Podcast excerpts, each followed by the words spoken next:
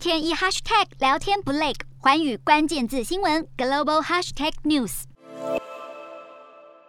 一群人吵吵闹闹，仔细看地铁站出口直接被上了封条，民众们完全出不来，简直是突然原地坐牢。中国陕西省西安市十五号晚间临时宣布，为了降低疫情交叉染疫风险，十六号凌晨开始全市实施临时管控措施。西安市去年底才封城长达三十二天，今年一月底才解封，现在又突然封城，让民众大叹又来了。不过官方做法强硬，人民也只能配。